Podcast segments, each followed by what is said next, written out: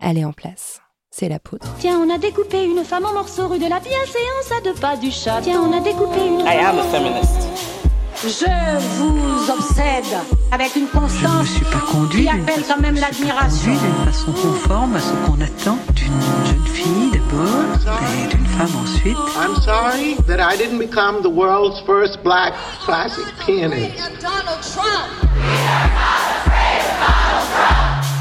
Qu'une femme qui existe dans son temps, à l'intérieur de son temps, n'a pas d'époque, elle marque son époque. Bienvenue dans La Poudre, une conversation intime, profonde, avec des femmes artistes, activistes, politiques, des femmes inspirantes, des femmes puissantes. Comment sont-elles devenues femmes? Contre quoi ont-elles résisté? Que crient-elles? Que rêvent-elles? Que lisent-elles? Je suis Lorraine Bastide et aujourd'hui, je reçois Anne Hidalgo. Le féminisme, c'est vraiment ce qui peut euh, euh, faire changer plus radicalement le monde. Je déteste les voitures. Je les hais et je les maudis. Je déteste ce qu'elles représentent, ce signe extérieur de virilité et de richesse à l'obsolescence programmée. Je déteste ce qu'elles produisent, ces particules fines qui rentrent dans les poumons de mes gosses et ce nuage de fog au-dessus de Paris. Je déteste le bruit des klaxons. Quand un ou une automobiliste klaxonne avec nervosité au passage piéton, comme si ce bruit allait accélérer le geste des livreurs qui déchargent le camion, je suis la personne qui va frapper à la fenêtre pour le traiter de tous les noms. Ça défonce les oreilles des piétons, je hurle à chaque fois. Hier soir, le conducteur, un peu contrit, s'est excusé, et je l'ai vécu comme une grande victoire. Alors je sais que mon opinion est impopulaire. J'ai aussi bien conscience qu'un grand nombre de travailleurs et de travailleuses, mais aussi de mères célibataires, de parents ou d'enfants de personnes handicapées, ont fondamentalement besoin des voitures dans leur quotidien. Mais depuis que je sais que 80% des trajets en voiture dans Paris sont des déplacements intramuros, que 64% des conducteurs sont issus des classes aisées, et surtout que pour la plus grande partie des trajets, les gens sont seuls dans leur voiture, j'assume mon opinion de manière plus décomplexée et me prends à rêver d'un Paris entièrement piéton au trottoir débordant de verdure. Et vive la RATP. Avec Anne Hidalgo, on a parlé de parité, d'arène et de non-mixité.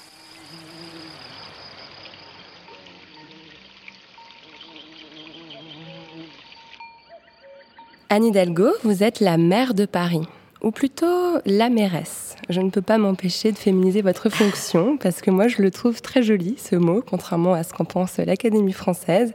Et j'ai envie d'insister, vous êtes la première femme à diriger l'hôtel de ville depuis la création de votre fonction. Vous êtes aussi l'une des très rares femmes à diriger une métropole de plusieurs millions d'habitants dans le monde. Nous sommes au cœur de Paris, D'ailleurs, on entend parfois le métro passer dans votre bureau, très vaste, très impressionnant. Vous présidez aussi le C40, le groupement des 81 plus grandes villes du monde engagées contre le dérèglement climatique, 651 millions d'habitants, 25% du PIB mondial. Anne Hidalgo, vous êtes en politique depuis plus de 20 ans. Est-ce qu'il est plus facile d'être une femme de pouvoir en 2018 qu'en 1998 D'abord, merci beaucoup. Euh, Est-ce que c'est plus facile? Je pense qu'il y a forcément euh, une évolution qui se fait en 98. Euh, euh, on prépare la loi sur la parité qui est votée en 2000. Euh, donc forcément, il y a un peu plus de femmes aujourd'hui dans, le monde du pouvoir, mais on est quand même dans un, monde, un univers, notamment l'univers politique, fait par les hommes pour les hommes, avec leurs règles du jeu. Donc il y a encore une base très difficile hein, euh, pour les femmes, euh, où euh, la caricature, euh, euh, le fait qu'on vous considère souvent encore comme euh, illégitime, ça existe encore. Euh, j'ai réussi à m'en détacher un peu, mais euh, objectivement, ça existe encore et ça reste euh, difficile d'être une femme en politique en 2018 en France. On va avoir l'occasion d'y revenir assez largement. Avant ça, on va faire un petit retour en arrière parce mm -hmm. que dans la poudre, on aime bien essayer de comprendre les parcours qui permettent aux femmes d'arriver aux fonctions qu'elles exercent aujourd'hui. Vous êtes installé avec votre famille à l'âge de deux ans à Lyon. Vous Mhm. avez grandi dans le quartier de Vèze, je crois. Mhm. C'était comment de grandir à Lyon, dans ce quartier-là? D'abord, euh, c'était nouveau puisque je, venais d'Espagne. Euh, mes parents avaient euh, décidé d'é- d'émigrer en France et le choix de Lyon, c'était un choix par le travail qui était celui que mon père allait faire ouvrier dans des usines, voilà, de, Lyon. Et en fait, je sortais quand même.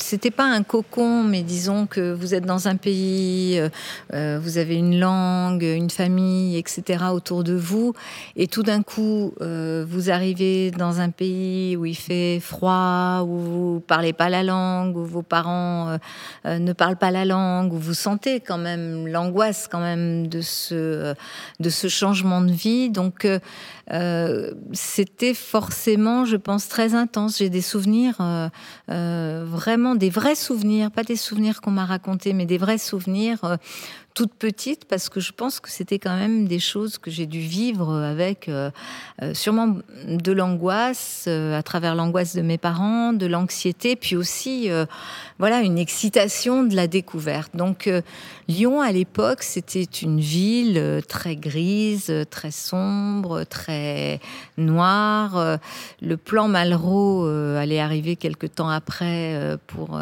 rénover et redonner des couleurs magnifiques, notamment au Vieux Lyon. C'était une ville dans laquelle on trouvait qu'il faisait froid. Quand on est arrivé en France, euh, il, il y a eu un hiver avec de la neige. Et euh, nous, on n'avait jamais vu ça, la neige. On a trouvé ça magnifique. Mais au début, on croyait que c'était des petits papiers qui tombaient, euh, qui tombaient du ciel. Euh, donc, c'est des découvertes. Voilà. Euh, grandir à Lyon, arriver à Lyon, euh, ce sont plein, plein, plein de découvertes. Euh, et puis, une conviction de mes parents que euh, c'était vraiment l'endroit où on allait grandir. On n'était pas de passage, on était vraiment là pour s'intégrer. Et euh, c'est l'apprentissage d'une autre langue. C'est euh, il y a une langue du dedans, une langue du dehors, parce que ma sœur qui a deux ans de plus que moi, euh, quand on a commencé à aller à l'école maternelle, puisqu'on était toute petite, on a appris en quelques mois. Un enfant apprend, Ça vite, ouais. voilà, ça apprend très très vite. En trois mois, on parlait français et entre nous, euh, on parle français, mais avec les parents, on parlait espagnol. Donc euh, voilà, c'est cet apprentissage-là, ces découvertes, et puis c'est une ville, euh, alors du coup, très exotique par rapport au sud de l'Espagne, mais je, garde un très très bon souvenir, vraiment un très bon souvenir. Euh, À Vèze, on était dans une cité, euh, une cité HLM, hein, euh, qui était une très vieille cité. hein. Il n'y avait pas de, de salle de bain, c'était vraiment très rustique hein, comme, comme confort. Mais dans cette cité, qui n'était pas très grande non plus, il y avait vraiment toutes les nationalités. Il y avait des Arméniens, des Italiens, des Espagnols, des Portugais. euh, Il y avait des Russes, il y avait des Français. Il y avait et euh, il y avait tout un groupe de gamins, euh, voilà, avec lesquels j'ai grandi. Euh, et on jouait ensemble dans la cour. On faisait plein de trucs. Voilà, on partait à l'aventure. J'ai lu euh, qu'avec votre sœur, vous faisiez du football féminin, que vous êtes beaucoup construite par le sport. Oui. à ce moment-là, c'est ça? Oui, oui, oui. Alors très très vite, en, en effet, le- pour moi le sport c'était d'abord j'aimais courir, j'aimais euh, ma sœur aussi. Elle, elle a poursuivi dans le foot. hein, euh, voilà, on a essayé à un moment donné. Ça c'était plus tard à l'adolescence de créer un, un club de foot féminin. Et puis on n'a pas réussi euh, parce que c'était quand même très compliqué. Alors du coup on s'est rabattu sur euh, euh, sur le, le volet. Pourtant j'étais pas très grande euh, et mais bon un, un club était prêt à accepter qu'on crée une section féminine et le seul club qu'on ait trouvé qui a accepté de créer une section féminine c'est un club de volet. Mais on avait tenté d'abord le foot et euh, moi j'aime bien le sport. Moi ça j'adore le sport. Alors, vous nous l'avez rappelé, vous avez, vous avez quitté le sud de l'Espagne, l'Andalousie, la ville de Cadix, très blanche, euh, qui contraste avec ce lion très noir que vous décrivez, Mhm. qui contraste aussi avec euh, le, le régime qui était instauré en Espagne à C'était l'époque. la dictature. la dictature de, de Franco. Euh, on ne sait pas forcément dans l'esprit de tout le monde, ça s'est achevé finalement assez récemment, en 75, hein, à la mort du dictateur. Votre grand-père était un républicain, il faisait partie de ces hommes et de ces femmes qui se sont battus contre Franco. Est-ce que c'est quelque chose qui vous a été transmis dans votre enfance, cette dimension politique du combat qui était celui de votre grand-père? Oui, l'histoire familiale, euh, c'est une histoire que, mon père, euh, euh, puisque c'est l'histoire paternelle, mais aussi l'histoire maternelle, qui nous a vraiment été transmise. J'ai la chance finalement d'avoir grandi, certes, en dehors de, mes racines, mais du coup de pouvoir en avoir aussi d'autres, voilà. Et mais surtout avec un, récit. Très vite, me suis intéressée vraiment à, ce grand-père, à cette grand-mère que j'ai jamais connue parce qu'elle est morte au retour de, la guerre d'Espagne, à, cette vie quand même qui a été celle de, de beaucoup d'Espagnols, qui a été celle de mon père notamment, euh, réfugié en France, puis reparti, euh, euh, un grand-père emprisonné, condamné à mort, pas exécuté. donc bien sûr qu'il y, avait quelque chose de... Quand vous êtes un enfant, ce sont des choses qui vous paraissent tellement étranges. D'abord que votre père, vous vous dites, il a perdu sa mère quand il avait 10 ans. Bon, c'est des choses qui, qui, hmm. qui, vous frappent quand vous êtes un enfant, donc vous avez envie de, de comprendre, de connaître. Et, euh, et du coup, cette, euh, cet engagement euh, politique au sens, voilà, rêver d'un monde meilleur pour soi, pour ses enfants, c'est quelque chose qui m'a vraiment été transmis. Donc c'est vrai que mes parents étaient pas du tout sectaires, c'est-à-dire qu'ils nous ont pas élevés dans l'idée qu'il y a des gentils, des méchants, pas du tout. C'était une éducation qui était très ouverte, très portée sur la connaissance euh, alors que eux avaient arrêté l'école très tôt, l'un comme l'autre. Ma maman est couturière, euh, mon papa, euh, il a fait plein de choses, il est devenu électricien, mais ils ont arrêté l'école à 13 ans, même pas. Donc ils m'ont plutôt transmis le goût de comprendre, mais dans cette compréhension, forcément, je pense que le fait qu'on soit ailleurs euh, que sur euh, dans le pays où euh, ils étaient nés, où j'étais née, les a poussés à raconter peut-être plus l'histoire, ce lien. Voilà. On l'a pas raconté avec nostalgie, mais vraiment, pour moi, bien sûr que ça a construit mon engagement, mes engagements dont euh, mon engagement politique. Votre papa était syndicaliste aussi, je crois l'avoir lu ça. Il y avait quand même aussi une conscience euh, de classe, Bien une conscience de gauche, une conscience de gauche, une conscience sociale très forte, parce que je viens d'un milieu ouvrier, mais mes oncles étaient euh, ouvriers aussi, travaillaient dans le bâtiment, dans, dans, dans tous les secteurs qui, qui s'ouvraient. Moi, je, quand j'étais petite, j'aimais bien me mettre un peu dans un petit coin et puis écouter les grands, les adultes. J'adorais les, histoires de, leur vie. Quoi. Je voulais comprendre ces adultes qui étaient ma famille, euh, ce voilà ce qu'ils avaient au fond d'eux-mêmes, euh, comment essayer de les comprendre. Euh, parce que quand on est petit, on comprend pas toujours euh, les, adultes. Et donc, je me mettais dans un petit coin et je les écoutais parler. Et ils parlaient tout le temps, euh, les hommes parlaient beaucoup du travail. Voilà, le travail, leur travail. Leur vie, c'était le travail. C'était leur famille, bien sûr, mais leur dignité, leur, ce qu'ils ce qu'ils portaient, ce qu'ils savaient faire, ce dont ils étaient fiers, c'était quand même ce qu'ils réalisaient aussi dans le travail. Et donc, très vite, j'ai pensé que la question principale, c'était la question du travail, parce que de toute façon, c'était celle dont j'entendais parler. Et euh, mon père était euh, syndicaliste, il a, euh, il était très très respectueux, très mais quand même très enfin révolté, même si avec l'âge il s'est vraiment assagi. Et et du coup j'ai vraiment j'avais ce goût. Après, j'avais aussi euh, sur le travail, euh, une, euh, on habitait dans un quartier qui était un quartier très ouvrier, rue du Bourbonnais. Il y avait plein d'usines à côté. Et j'avais une, une copine, je ne l'ai jamais revue. Je dis son nom, peut-être que si elle entend. Elle s'appelait Geneviève Musto. Voilà. Et Geneviève Musto, son papa était gardien d'une usine juste à côté. Euh. Et notre grand truc, c'était euh, aller euh, jouer dans l'usine quand il n'y avait plus les ouvriers, plus personne, parce qu'il était très dangereux, c'était interdit, mais c'est pas grave, on y allait. Donc voilà, moi j'ai grandi avec l'idée que l'usine, le monde ouvrier, le monde du travail, c'était quand même un monde plein de choses très fortes, quoi, puisque j'entendais quand même des choses à la fois dures, mais très fortes et qui me paraissaient être totalement euh, ce qui permet à chacun de se construire. Donc c'est comme ça que j'ai eu envie de faire du droit du travail. Ça, quand on connaît la suite de votre carrière, on se rend compte à quel point ça peut être impactant d'avoir ce genre de récit dans l'enfance. Bien sûr, bien et, sûr. Et votre maman, c'était quel genre de femme? Ma maman, alors c'est une. Euh, j'ai la chance d'avoir encore euh, mes deux parents vivants. Ma maman, c'est une très très jolie femme, très élégante, couturière, adorant se faire, euh, euh, voilà, faire les vêtements. Donc elle m'a appris, elle nous a appris, ma sœur et moi, coudre. Euh, donc on dessinait nos, les vêtements tels qu'on les voulait, elle les découpait, puis après on cousait avec elle. très joyeuse, très, même si sa vie était vraiment pas facile parce qu'il y avait vraiment toute toute sa famille. Elle était la dernière euh, d'une, euh, d'une famille où il y avait, elle avait que des grands frères. Donc elle avait été quand même pas mal chouchoutée dans, dans cette famille-là.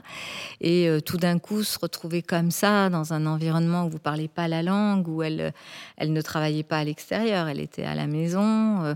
donc c'est, son, son, lien avec l'extérieur, c'était quand même à travers nous, à travers l'école, elle s'occupait de nous. Euh, euh, donc c'était une maman très très gentille, très attentive, très voilà, vraiment très douce. quelqu'un bon qui dans, la tradition espagnole qui pouvait donner l'apparence d'être plus effacée que mon père mais enfin elle avait quand même voilà plus que sa place quoi hein, donc oui une andalouse et puis et puis le côté où on on, arrive quand même à sortir de plein de situations par l'humour, par euh, la joie, par euh, voilà, quand même, euh, même si la vie était très dure, une vraie capacité au bonheur, quoi. Mm. Hein, donc ça, c'est ça fait du bien. Mm. Mm. Vous êtes devenue française à l'âge de 14 ans et vous changez alors officiellement de prénom? Anna devient Anne.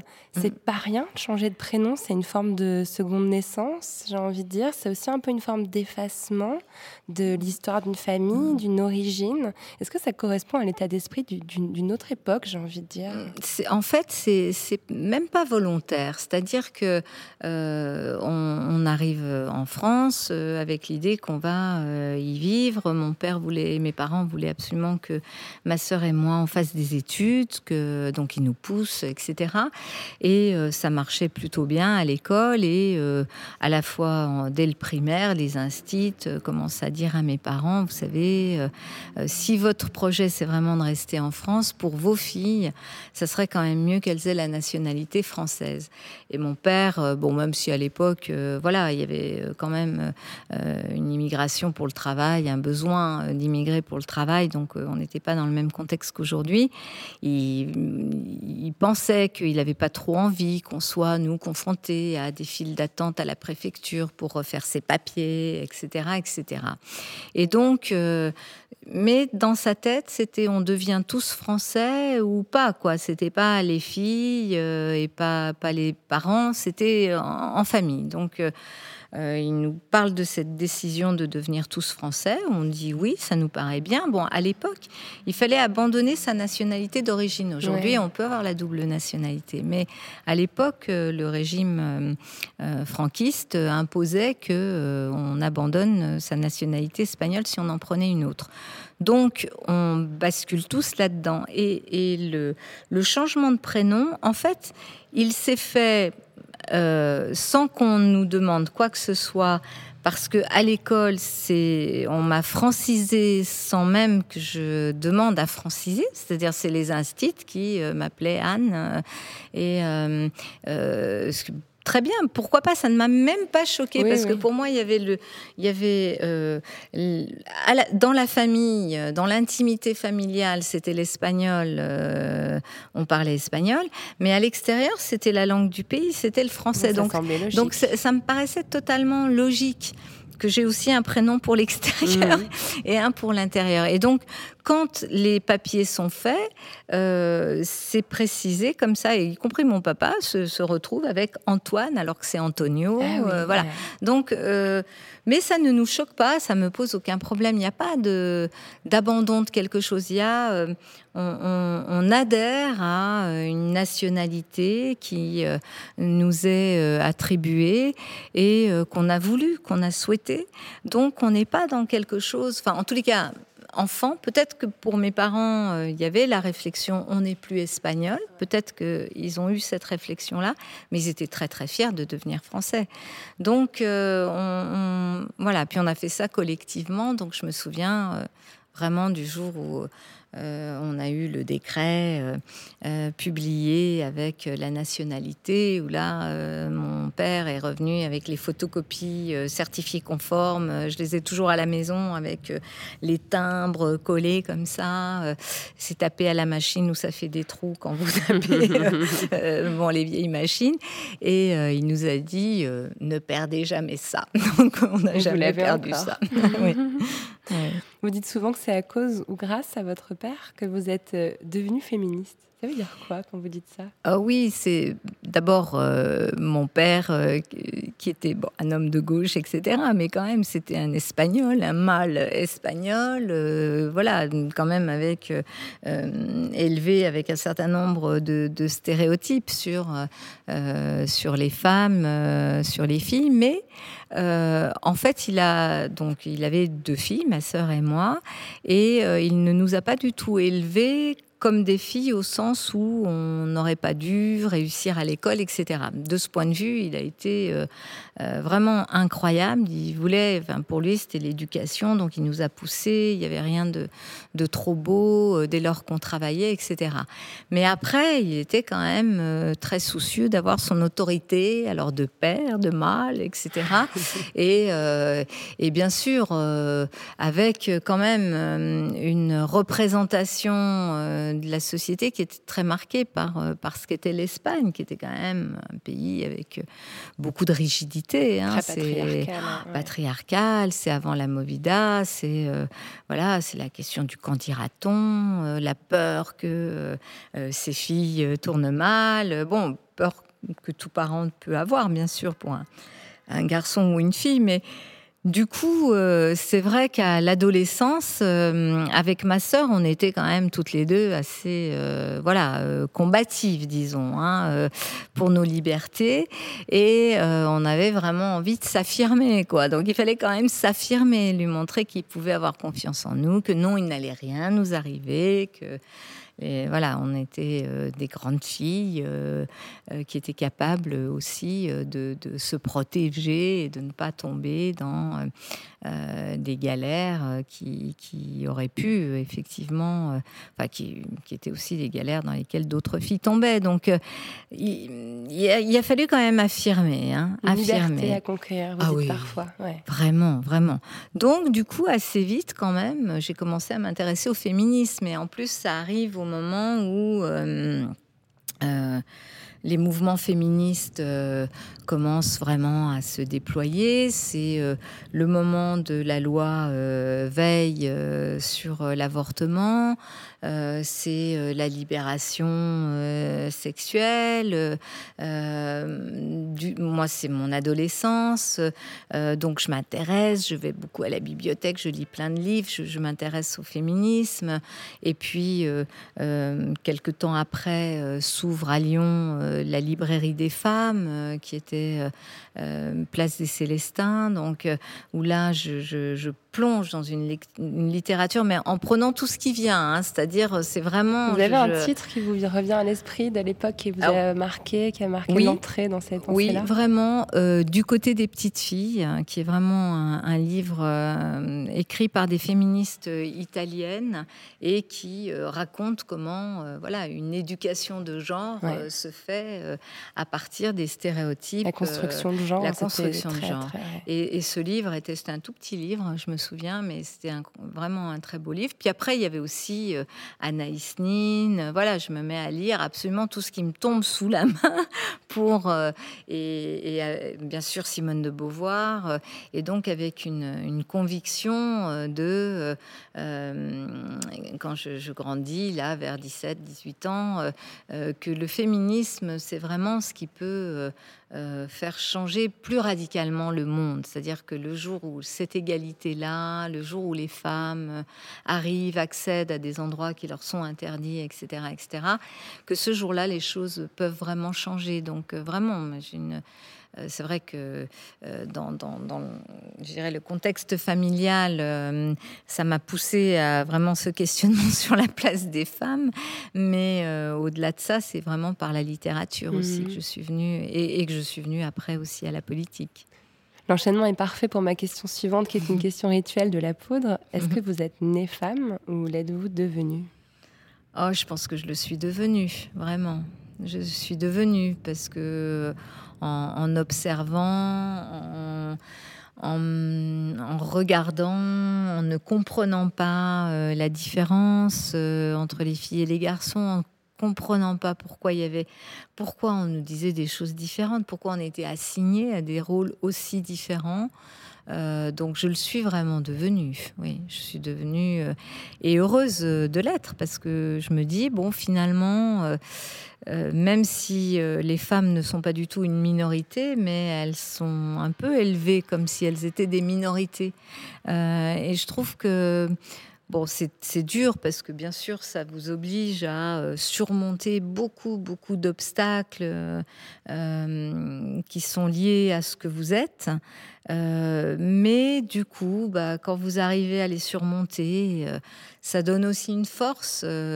Euh, donc je, trouve euh, voilà, que j'ai eu de la chance. Vous avez fait de, brillantes études donc dans le droit du travail. Vous êtes devenue inspectrice du travail à seulement 23 ans. C'est un record. Vous êtes alors la plus jeune de France. Vous quittez Lyon. Vous mhm. arrivez à Paris. Vous avez 24 ans. Mm. Est-ce que vous vous souvenez de la jeune femme que vous étiez à l'époque? Quels, étaient vos rêves, vos aspirations? À quoi vous rêviez? Ah, moi, j'étais une idéaliste. Hein. J'étais, euh, euh, voilà, je, j'ai fait, j'aimais beaucoup, j'aimais beaucoup, bien sûr, faire des études. J'aimais beaucoup apprendre, comprendre.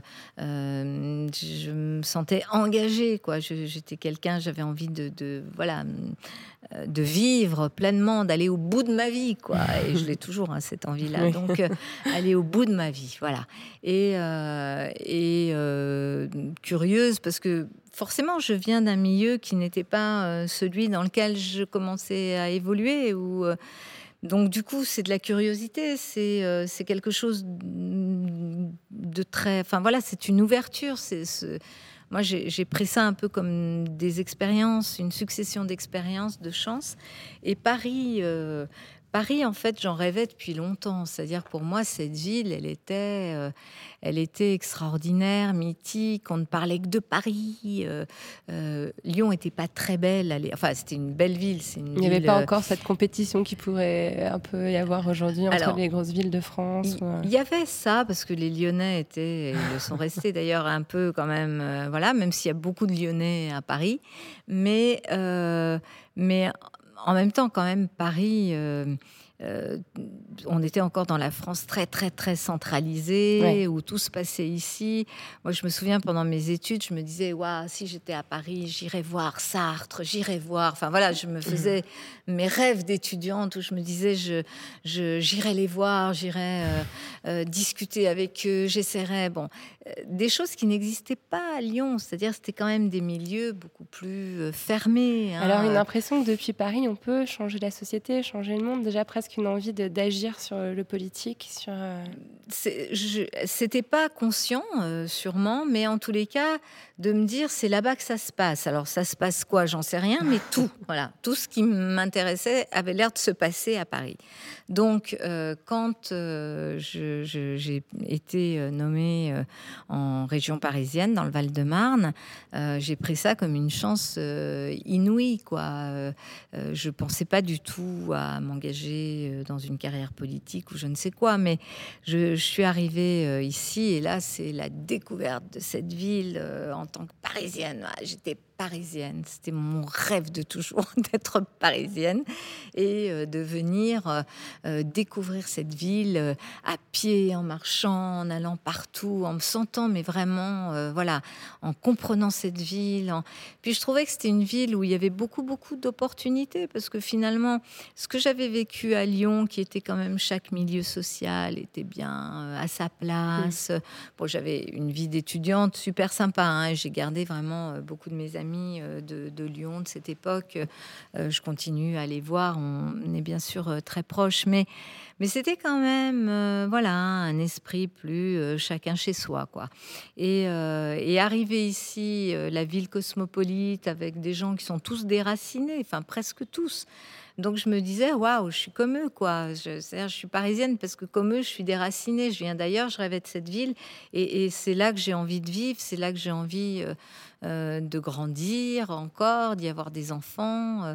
Donc c'était mm, c'était une découverte, mais une découverte. Enfin, je, garde ça, hein, vraiment cet état d'esprit dans mon rapport à Paris, parce que pour moi Paris c'est un personnage vivant, quoi. C'est mmh. pas c'est pas une, c'est pas un nom, c'est pas quelque chose sur une carte, c'est pas, euh, c'est pas juste des bâtiments euh, avec une histoire. Non, non, c'est vraiment un personnage vivant qui, qui m'a vraiment, vraiment transformé. Hein. Cette ville m'a transformé, donc. Euh, euh, voilà, j'étais fière d'être parisienne. C'est vraiment d'arriver là. J'avais mes copines et copains de Lyon qui venaient. Je, je crânais, comme on dit, en disant euh, ah, on va au Trocadéro, tel ou tel endroit. Bon, j'avais l'impression vraiment d'être parisienne. J'étais trop contente.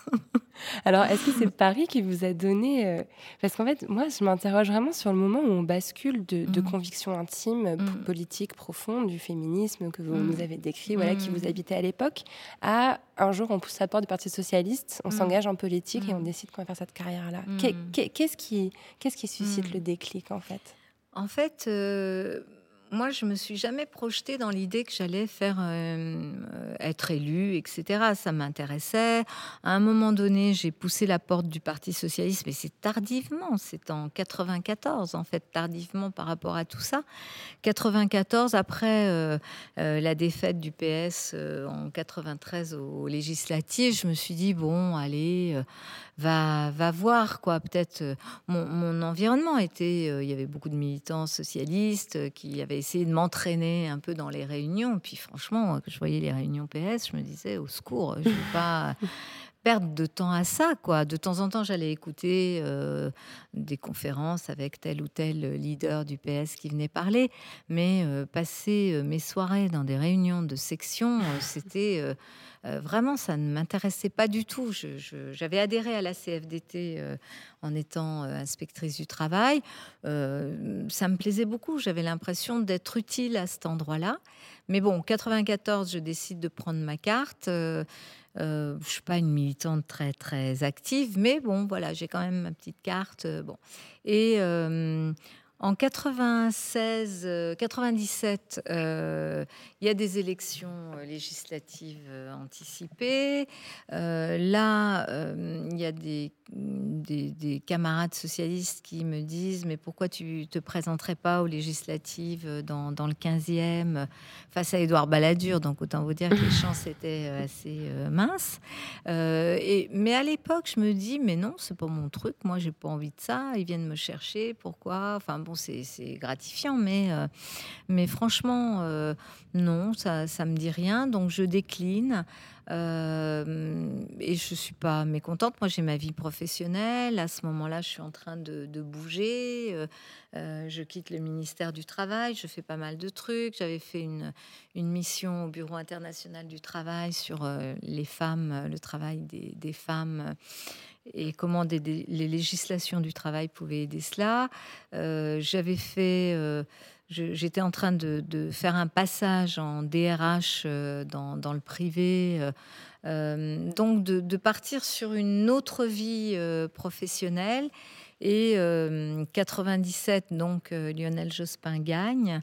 Et, et, là, quand même, je me dis, waouh, c'est quand même super. Quoi. Il y a une belle équipe autour de lui. Il y a la Dream Team euh, autour de lui. D'abord, c'était un personnage que je connaissais pas, hein, mais que je trouvais extrêmement inspirant. J'aimais bien la façon de parler, façon de parler des questions de démocratie. Ça me touchait beaucoup, beaucoup, beaucoup. Et donc, euh, à ce moment-là, c'est toujours un peu le hasard. C'est un de mes anciens directeurs qui vient de, décéder, euh, un directeur du ministère du Travail, me dit, euh, tu sais, Martine Aubry, elle cherche euh, quelqu'un sur la formation professionnelle, qui a les compétences qui sont les tiennes. Je pense que, à mon avis, si tu postules, tu seras prise. Et je me dis, ça faisait un an que j'étais partie dans le privé, en DRH donc euh, où on m'avait proposé vraiment, hein, j'étais sur une petite rampe euh, de lancement qui était très sympa, et, euh, et, je me dis ah quand même, quand même, j'ai trop envie, c'est trop tentant. Donc j'ai envoyé mon CV, on m'a rappelé. ça s'est fait en une heure. j'ai donné ma démission, voilà, et j'ai rejoint le cabinet de Martine Aubry. Et là, j'ai commencé à, à découvrir euh, le, le, monde politique, je dirais, euh, à la fois de l'intérieur, mais par le, le, bon côté des choses, c'est-à-dire euh, avec des gens qui avaient envie de faire, de bouger, de changer les choses, de, avec. il y avait un élan aussi, il y avait un, espoir incroyable avec l'élection de Lionel Jospin. Ah, la gauche revenait au pouvoir en France après. Absolument, puis c'était quelqu'un qui était tellement, enfin la façon dont il gérait euh, euh, une équipe plurielle, en donnant la parole à chacun de ses ministres, bien sûr, tous autant qu'ils étaient. Il y avait des, personnalités quand même hein, assez fortes. Déjà, Martine Aubry en était une, mais il y avait vraiment... Et donc là, je, commence à comprendre, à apprendre, et petit à petit, je me dis, bon, c'est quand même intéressant. Et puis, bon, je travaille sur les questions de formation professionnelle, mais comme j'étais quand même très toujours tenté par les sujets euh, liés aux droits des femmes. Euh, il y a la loi sur la parité, donc on me demande de, participer, de contribuer à, cette loi, euh, ce que je fais vraiment avec beaucoup, beaucoup d'énergie, d'envie, etc. Et je me souviens d'une discussion avec Martine Aubry, qui, à l'époque, on se vous voyait, elle me dit, voilà, on a besoin de femmes, de femmes qui, qui ont déjà une formation, une expérience, euh, il faudrait quand même commencer aussi à penser est-ce que ça ça vous intéresse pas les, euh, les, municipales? Et moi, j'avais pas une du tout, enfin prévu ça, mais je voyais Bertrand Delanoë qui commençait à se préparer pour les municipales de 2001. Euh, j'aimais bien ce qu'il racontait, lui aussi, ce qu'il disait, ce qu'il j'avais l'impression qu'il décrivait un peu ma vie avec les, les choses qu'il avait envie de changer, qui correspondaient à ce que j'avais envie de changer aussi mmh. dans, dans, euh, dans, dans, ma vie citoyenne. Et euh, je suis allée le voir. Euh, au début, il n'a pas du tout compris que je venais en disant peut-être que voilà, tu aurais besoin. Enfin, en tout cas, je, je serais partante pour t'accompagner. Lui, il a cru que je voulais que je cherchais un job euh, pour, euh, mais ce qui n'était pas du tout le cas. Et après, il a compris que en fait, je voulais me présenter. Donc, il m'a dit, écoute, vas-y, euh, en gros, fais tes preuves. Donc, j'ai, je l'ai soutenu. Il y a eu de la bienveillance autour de vous, j'ai l'impression, beaucoup, qui a accompagné ce, ce, début de parcours. Vraiment, à ce moment-là, beaucoup, parce que c'est vrai que il y a Martine Aubry, il y a Elisabeth Guigou, il y a. Vous avez été au cabinet de Nicole Paris aussi Nicole Perry, qui, a été, qui, a été, secrétaire, d'État. des elle dépendait de Martine Aubry, elle était voilà, et elle s'occupait du droit des femmes et de la formation professionnelle. Donc euh, j'étais voilà dans un environnement qui était euh, euh, de, gens qui avaient et puis de, femmes qui avaient envie quand même de une solidarité féminine. On pourrait parler de ça? Je pense qu'il y avait vraiment ça à ce moment-là. Après, bon, avec des rivalités, hein, parce qu'elles existaient aussi, mais, je pense que c'est un moment euh, où, euh, euh, quand la loi sur la parité est en train de, s'élaborer, où il y a quand même une, première parole qui se libère, et il y a des, personnalités, Elisabeth Guigou, bien sûr, qui a joué un rôle fondamental. Il y avait Marie-Lise Lebranchu aussi, avec qui j'ai travaillé après elle a été euh, ministre de la Justice et j'étais à son cabinet. Euh, donc il y avait, enfin, ces femmes-là ont été quand même très accompagnantes, très bienveillantes. C'était quand même un moment de tension. Enfin, je veux recontextualiser pour mm. les auditrices et auditeurs euh, qui sont peut-être un peu jeunes pour se rappeler de, ce débat dont, moi je me souviens en 97. Il y a 20 ans. il y a 20 ans. Donc c'est une loi qui instaure l'obligation pour les mm. partis politiques d'avoir 50% de femmes sur leur liste mm. électorale, quelque chose qui est encore allègrement ignoré par, par, de nombreux partis aujourd'hui. Et à l'époque, il y a un combat vraiment intense qui se joue entre même certaines féministes qui disent mais attendez c'est quoi? C'est dire que les femmes sont pas assez bonnes sont pas assez fortes qu'il faut les aider qu'il faudrait des quotas au secours. Hmm. c'est essentialiste. Enfin il y a, y a, eu quelque chose qui s'est ah cristallisé très très fort autour de cette loi. Il y a eu un débat qui était effectivement une partie des femmes euh, disant mais non euh, il faut qu'on réussisse par nous-mêmes etc etc et, et, les autres qui disaient euh, en fait par nous-mêmes il faudra attendre peut-être 600 ans avant qu'on arrive à quelque chose. Donc il faut forcer le destin et la loi est là aussi pour forcer le destin. Donc, euh, euh, mais ce qui s'est produit qui était assez intéressant. Moi, j'avais contribué à la place qui était la mienne, c'est-à-dire là, en cabinet euh, ministériel, à créer quand même des passerelles avec les femmes de droite, euh, femmes de gauche, euh, créer des passerelles avec toutes les conseillères des cabinets ministériels qui étaient notamment de près ou de loin concernées par la question de la parité. Donc, on avait, on avait créé quand même un certain nombre de réseaux pour appuyer trouver des alliances, parce qu'il fallait vraiment euh, des alliés pour, euh, pour porter euh, cette loi. à l'Assemblée, il y a eu des propos incroyables, quoi, hein, des, propos incroyables sur les femmes. Il y a eu des très beaux discours. Christiane Taubira, je me souviens d'un d'un de ses discours à l'Assemblée, magnifique, comme toujours, mais voilà, sur l'égalité, sur la parité le jour du vote de la loi. Donc, on a on a, je pense, réussi à dépasser euh, euh, les clivages politiques euh, avec des femmes.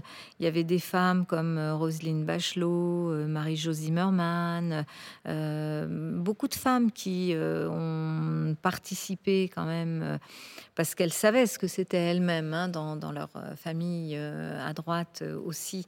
et donc, on a, on a réussi à dépasser euh, toutes ces critiques, mais ça a été très très violent. D'ailleurs, euh, au début, je me souviens, ça c'était très drôle. Il y avait tout un combat, y compris à gauche, pour que la parité, ça soit pas 50%, qui est une première étape.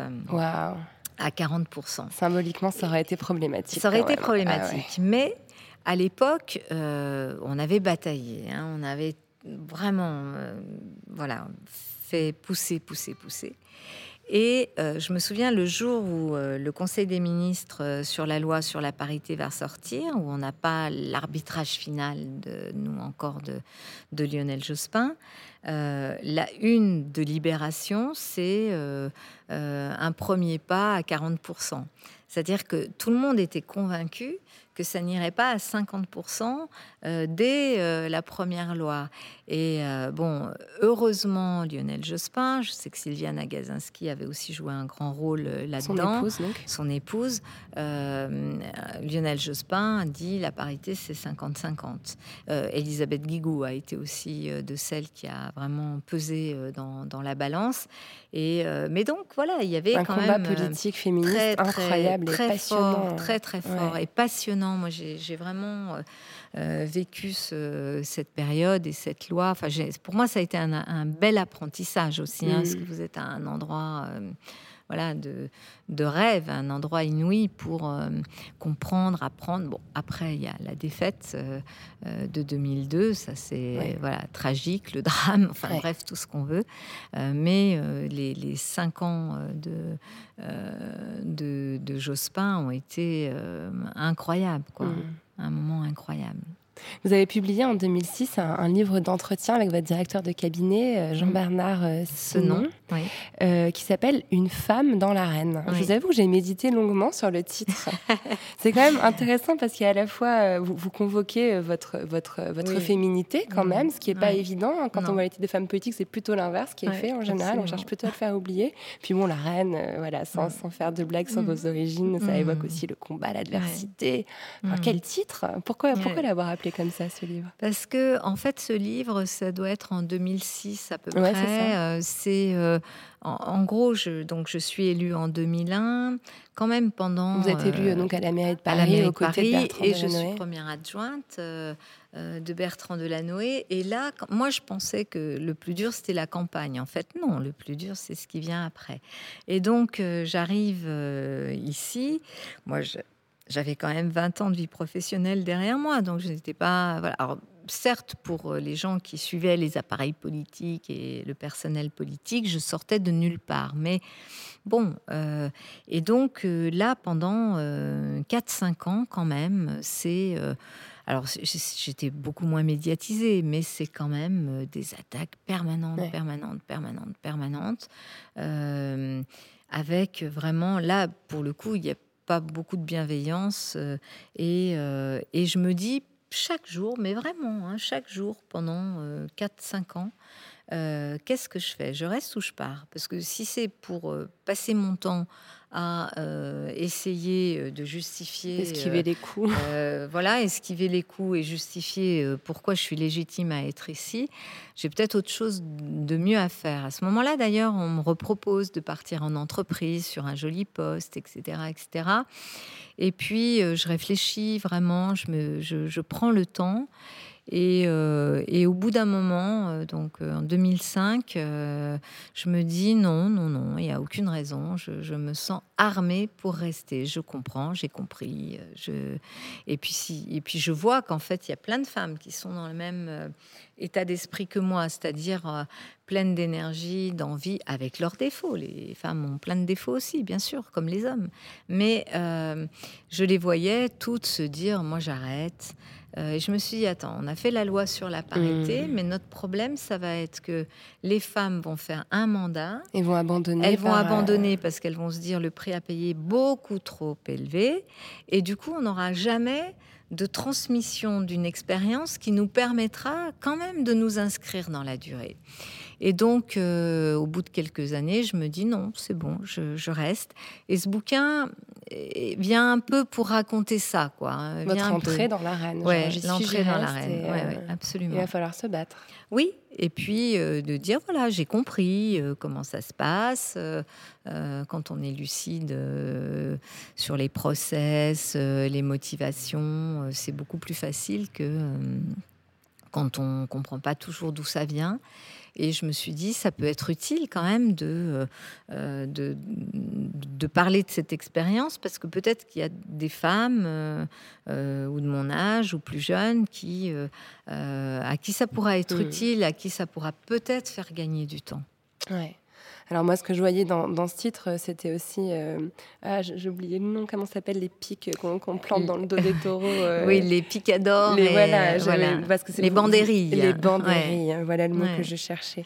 Euh, voilà, on, on- vous subissez euh, depuis que vous êtes euh, en poste à la mairie de Mm. Paris, euh, Oui. ce, qui, enfin, ce que vous avez décrit à l'instant en tant que première adjointe, ça s'est décuplé. et Je pense que Mm. le mot est faible. Absolument. Euh, les, les- les attaques sont d'une violence insoutenable. On vous menace de mort chaque jour sur les Mhm. réseaux sociaux. Dans la presse également, parce que certains articles, franchement, Bien voilà. Puis il y a ce livre dont je ne vais pas citer le titre, euh, qui est Oui. d'une cruauté vraiment sans Mhm, fin à mhm. votre égard. Euh. Comment vous, vous parvenez à garder, j'ai presque envie de dire, la santé face à ces attaques-là?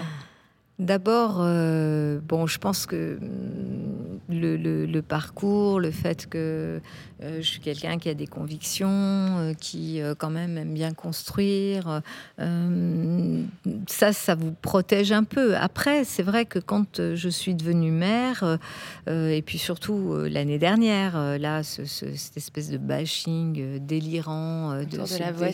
déferlement de, de haine parce que j'essaye de faire en sorte qu'à Paris on puisse respirer, tout simplement. c'est très déconcertant, hein, très très déconcertant, parce que vous vous dites, waouh, qu'est-ce qui se passe là? C'est quoi ce, ce déferlement? C'est quoi cet irrationnel là qui s'empare compris de gens euh, très bien, mais enfin, il y a quand même quelques chroniqueurs télé euh, ou radio. Euh, bon, franchement, je pense qu'ils sont très largement sortis de leur, de leur rôle de journaliste.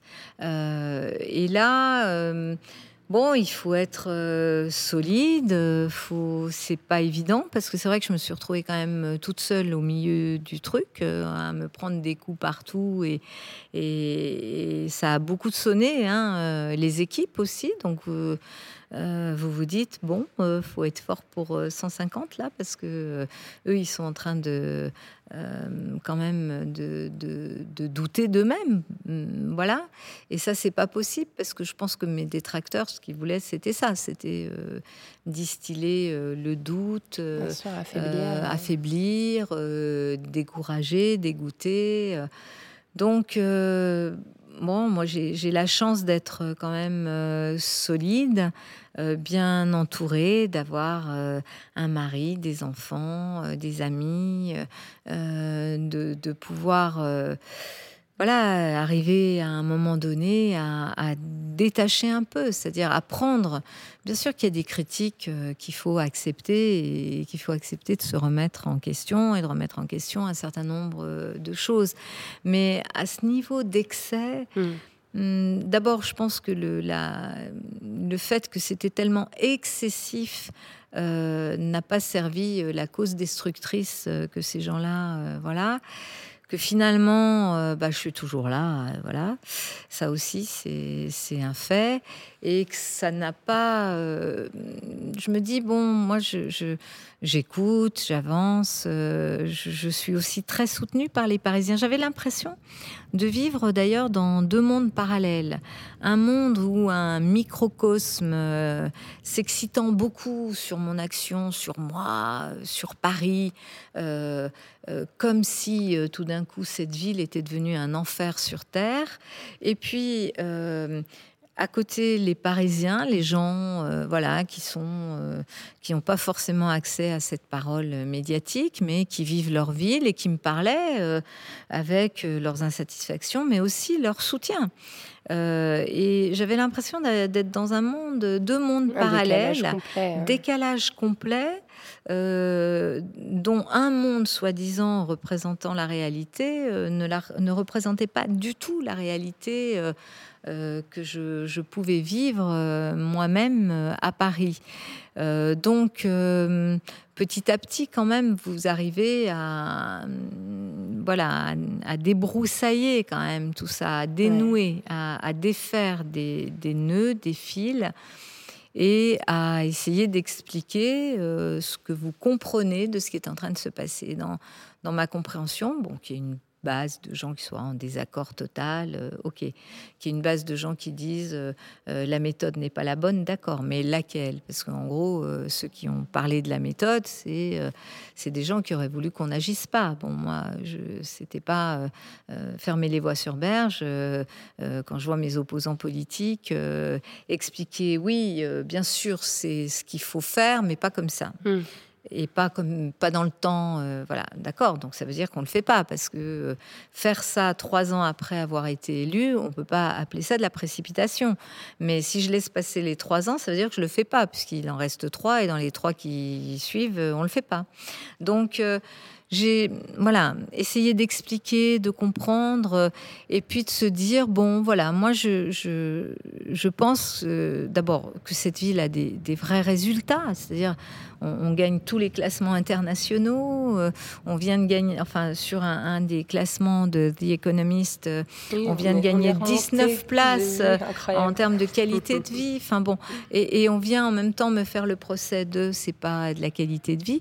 Donc, je me dis bon, j'avance. Voilà, j'écoute. Je, je fais pas ça pour moi. Si je faisais les choses pour moi, je j'aurais pu vivre tranquille dans ce bureau en jouant le jeu des puissants. Peut-être qu'on démêle aussi ce qui relève du sexisme dans les attaques que vous subissez. Enfin, il y a eu des rumeurs sur de la filiation de votre plus jeune fille, ce que j'ai pas du tout envie de reproduire ici.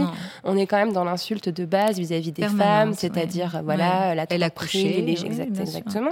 Est-ce que c'est ça aussi qui, qui, vous aide à tenir, à vous dire finalement c'est de la misogynie, c'est des attaques qui sont bien sûr, des, des, choses très très fortes de ce point de vue-là, y compris par exemple, parce que ça c'est une réflexion que j'ai pu partager avec d'autres euh, femmes, euh, d'ailleurs aussi dans le monde de l'entreprise, où euh, en gros on, vivait la même chose, c'est-à-dire vous accédez à un poste de responsabilité et, l'autorité au féminin, ça s'appelle l'autoritarisme. Bah non, j'exerce une autorité, je suis dans une fonction d'autorité. Si dans les portraits de vous, c'est très très frappant. Quand vous êtes première adjointe, on vous mm. décrit comme une espèce de plante verte effacée, qui a aucun avis, qui obéit au doigt et à l'œil à Bertrand de la Noé. Et quand vous êtes élu, vous devenez une dragonne autoritaire qui voilà. coupe des têtes. Enfin, c'est délirant. Hein, et, et, ça, je me dis, bon, quand même, cette, cette description-là, c'est une description d'abord totalement fausse parce que je je suis comme j'ai toujours été. Moi, je suis un être euh, social, mais alors à 100%. C'est-à-dire, j'adore être dans. Même quand je suis pas d'accord, voilà, j'adore être dans, quelque chose où on se convainc, on apprend, on comprend, etc. Et euh, par ailleurs, euh, plutôt sur un, fonctionnement collégial. Après, bien sûr, il y a un moment, vous êtes face à la décision et la décision, elle vous incombe, pas surtout. Il y a des tas de décisions que je dois vraiment négocier ou porter euh, euh, totalement collectivement, mais il y a aussi des décisions, des orientations, un cap, sentir les choses et fixer un cap. Euh, que vous devez faire, où vous êtes à un moment donné seul face à cette décision. Mais ce qu'il y avait derrière une partie de ces euh, critiques-là, c'était quand même euh, la contestation de l'autorité au féminin, parce que l'autorité au féminin, c'est quelque chose de contesté. Mmh. Et je pense que, alors autour de moi, certains me disaient n'en parle pas, n'en parle pas, parce que vraiment, si t'en parles, c'est pire j'ai dit, mais non, moi je pense qu'il faut dire les choses, il faut nommer les choses. Et, le fait de, nommer euh, le sexisme quand il s'exprime d'une façon aussi sournoise, eh bien, il faut le faire, ça aidera les autres. Exactement. Mais en tout cas, je voulais, moi, mes bronches, mes enfants, vous remercie pour, euh, pour le, ce que vous faites contre la voiture. Il y a, alors vraiment, vous avez mon soutien le plus absolu euh, de ce côté-là. Et j'ai absolument pas envie de passer en revue les polémiques, euh, parler de mm. grandes roues de Vélib, tout ça, on mm. s'en moque. Le temps de la poudre est, précieux. Voilà. Par contre, dans la poudre, on parle de féminisme. Mm. Et il y a une polémique qui touche en plein cœur cette question, celle qui mm-hmm. vous a opposé au festival Nyam Sapo, que l'organisation afroféministe Moissy a organisé à l'été 2017. Moi, j'ai pas compris. C'est vrai.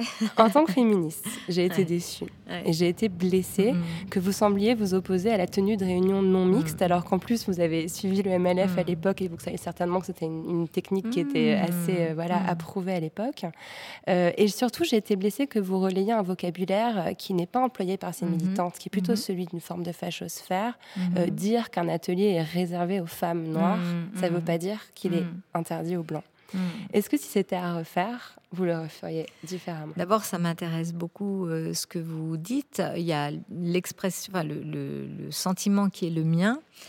Euh, sur la mixité, qu'il y ait des endroits où les femmes euh, se retrouvent entre elles parce que elles vont parler des violences faites aux femmes et qu'elles n'acceptent pas et elles ont raison à ce moment-là d'avoir une présence masculine.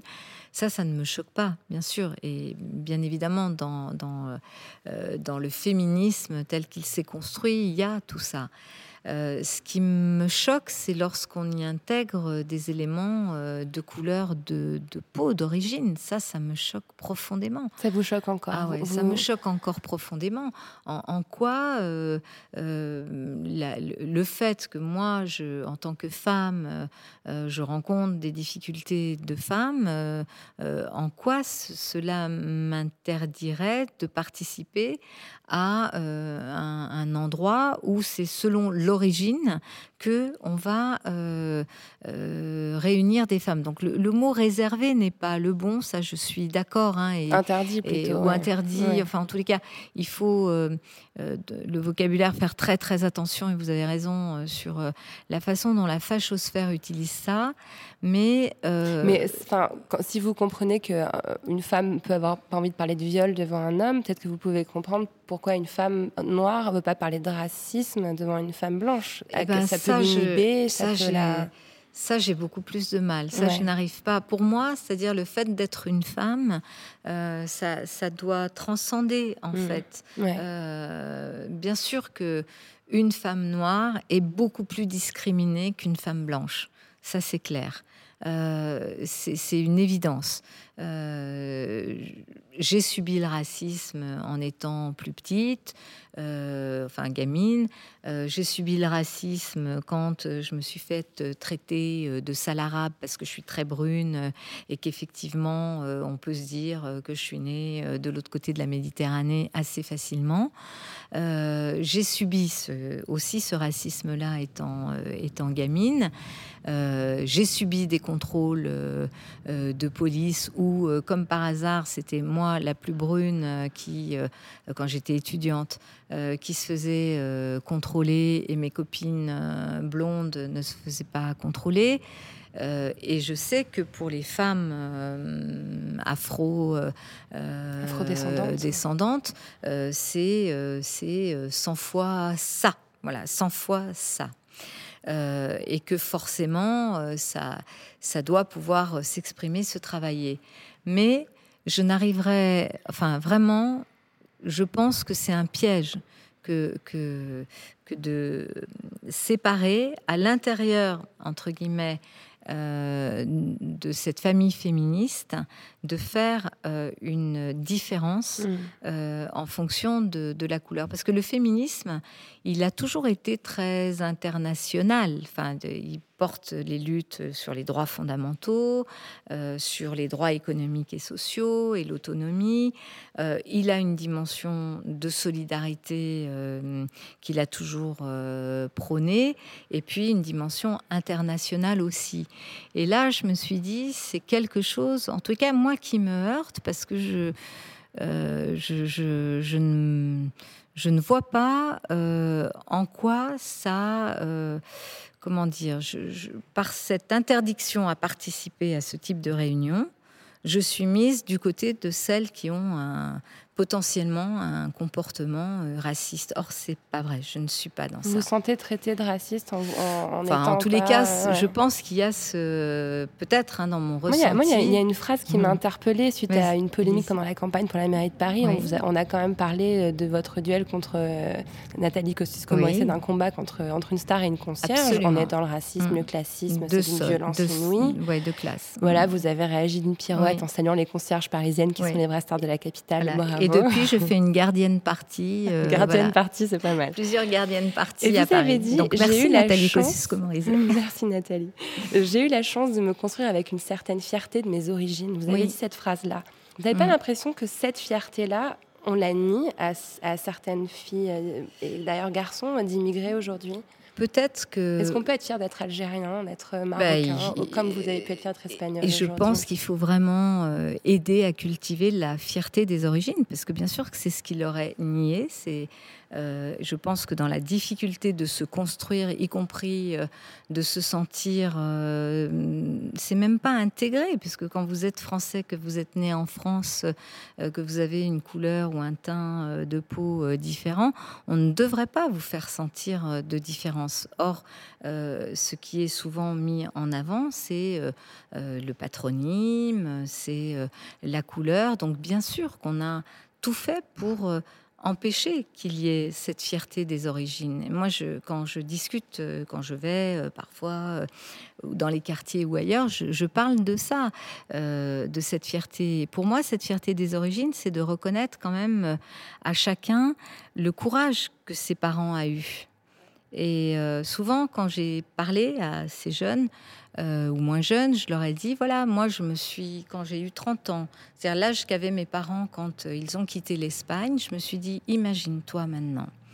tu pars dans un pays où tu ne parles ni la langue, tu n'as pas de filet de sécurité, tu, tu pars avec deux gamins en bas âge, et tu pars comme ça en te disant on va chercher quelque chose de meilleur, c'est un courage inouï. C'est-à-dire que ces gens-là sont des héros. Euh, donc, et, jamais on a parlé des parents d'enfants d'immigrés euh, de cette façon-là aux enfants parce qu'on les et a on toujours... n'en parle certainement pas encore comme et ça encore aujourd'hui. pas aujourd'hui et on en parle avec une forme de condescendance mais peut-être mon ce qui me marque le plus, c'est que je, je, pense que euh, la différence sociale, Bien sûr que si on y ajoute une question de handicap, de couleur, d'origine, euh, tout ça va aggraver. Mais je pense que la question sociale, elle reste fondamentale. Mm. Elle reste fondamentale. C'est pour ça que je, je suis toujours euh, un peu heurtée quand on essaye à l'intérieur d'une question qui est quand même sociale euh, de trouver des, des espèces de, de cloisonnement de cette question qui ne donne pas de la force. Bien sûr qu'il faut se, construire dans la compréhension de ce qui vous arrive euh, par rapport à cette origine, euh, voilà. Mais en même temps, je, ne suis pas sûre que euh, l'isolement dans ce combat soit ce qui vous permette non pas de vous en sortir, parce que la question de s'en sortir, ça veut rien dire. C'est juste de pouvoir vivre avec dignité, d'affirmer ce qu'on est avec dignité. Je pense que euh, on a plutôt besoin de créer des alliances que euh, de créer des compartiments euh, étanches.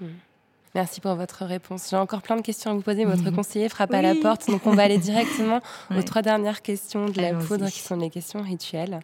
Anne Hidalgo, comment vous entendez-vous avec votre utérus? très bien, super bien. Je l'écoute, je voilà. En tous les cas, non, non, très bien. Je pense qu'il rythme euh, très très bien, euh, voilà, ma vie et, je me suis toujours très bien entendue avec lui. Ouais. Bah, félicitations, c'est pas évident pour toutes les femmes. non, mais c'est vrai. Je, voilà, c'est, je, pense que voilà, il faut le comprendre, l'apprendre là aussi, euh, et, et bien sûr vivre bien, très bien avec. Alors, Anne Hidalgo, cet immense bureau euh, chargé d'histoire, vous l'occupez pleinement, on, le voit, on le sent en étant ici, mais c'est pas chez vous, c'est pas votre, votre chambre à vous. Est-ce que vous y avez accès à cette chambre-là? Est-ce qu'il vous reste du temps et, de l'espace pour y accéder? Euh, c'est compliqué, mais euh, j'aime bien quand j'arrive à, m'isoler. À, j'aime bien. En tous les cas, moi, j'ai besoin de ce temps-là. J'ai besoin d'un temps euh, pour moi, en tous les cas, pour réfléchir. Alors, c'est un temps que cette chambre-là, ça peut être euh, la lecture des romans, euh, ça peut être le cinéma. ce ne sont pas des évasions, ce sont des choses qui vont me permettre sûrement de mieux comprendre encore ce que je suis, ce que j'ai envie de faire, comment le faire. donc j'essaye de me dégager ce temps-là. De temps en temps, je m'énerve un peu en disant à mes équipes stop, quoi, quand j'étouffe, parce qu'il y a des moments, j'ai l'impression d'étouffer, euh, vraiment. Euh, et je leur dis stop, là j'étouffe. Donc euh, voilà, j'ai besoin d'un de, d'un vide, de faire un vide. Et ce vide-là, je vais, ça peut être toute seule. J'aime bien être toute seule, mais ça peut être aussi dans, dans, une compagnie qui est une compagnie douce qui me permet de poser quelque chose. Voilà. Ça évoque quoi pour vous, la poudre? La poudre la poudre d'escampette. Ah, pas mal. Moi, ça évoque plutôt la poudre d'escampette, c'est-à-dire euh, vraiment ce qui, voilà, euh, vous permet aussi de vous échapper, euh, d'aller ailleurs, là où vous avez envie d'être. Mm. Merci beaucoup, Anne Hidalgo. Merci à vous. Merci à Anne Hidalgo d'être venue faire parler la poudre avec moi. La Poudre est une émission produite par Nouvelles Écoutes. Elle est réalisée par Aurore Meyer-Mailleux, avec à la préparation et à la prise de son Zisla Tortello, à la programmation Laura Cuissard et au mixage Laurie Galigani. Le générique est une variation sur la chanson L'appétit de Bonnie Banane. Vous aimez l'émission? Je vous aime aussi. Et s'il vous plaît, dites-le moi avec des étoiles, 5 de préférence, sur l'application Apple Podcast. Cela aide la poudre à essaimer. Pour faire parler la poudre sur les réseaux sociaux, rendez-vous sur Instagram at lapoudre TV, sur Twitter at lapoudre NE et sur Facebook sur la page La Poudre Podcast. La Poudre, c'est aussi une newsletter à laquelle vous pouvez vous abonner sur le site nouvellesécoutes.fr, puis cliquer sur La Poudre. Cela sera l'occasion de découvrir Bouffon, Queer, Commencer, Quoi de Meuf, Splash, Vieille Branche, bref, toutes les émissions merveilleuses que nous produisons. Vous l'avez sûrement remarqué, La Poudre aime les livres. Si vous aussi, rendez-vous sur notre site La Poudre Lit, où nous recommandons toutes les deux semaines des ouvrages pour aller plus loin après l'écoute des épisodes. À très vite et continuez de faire parler la poudre.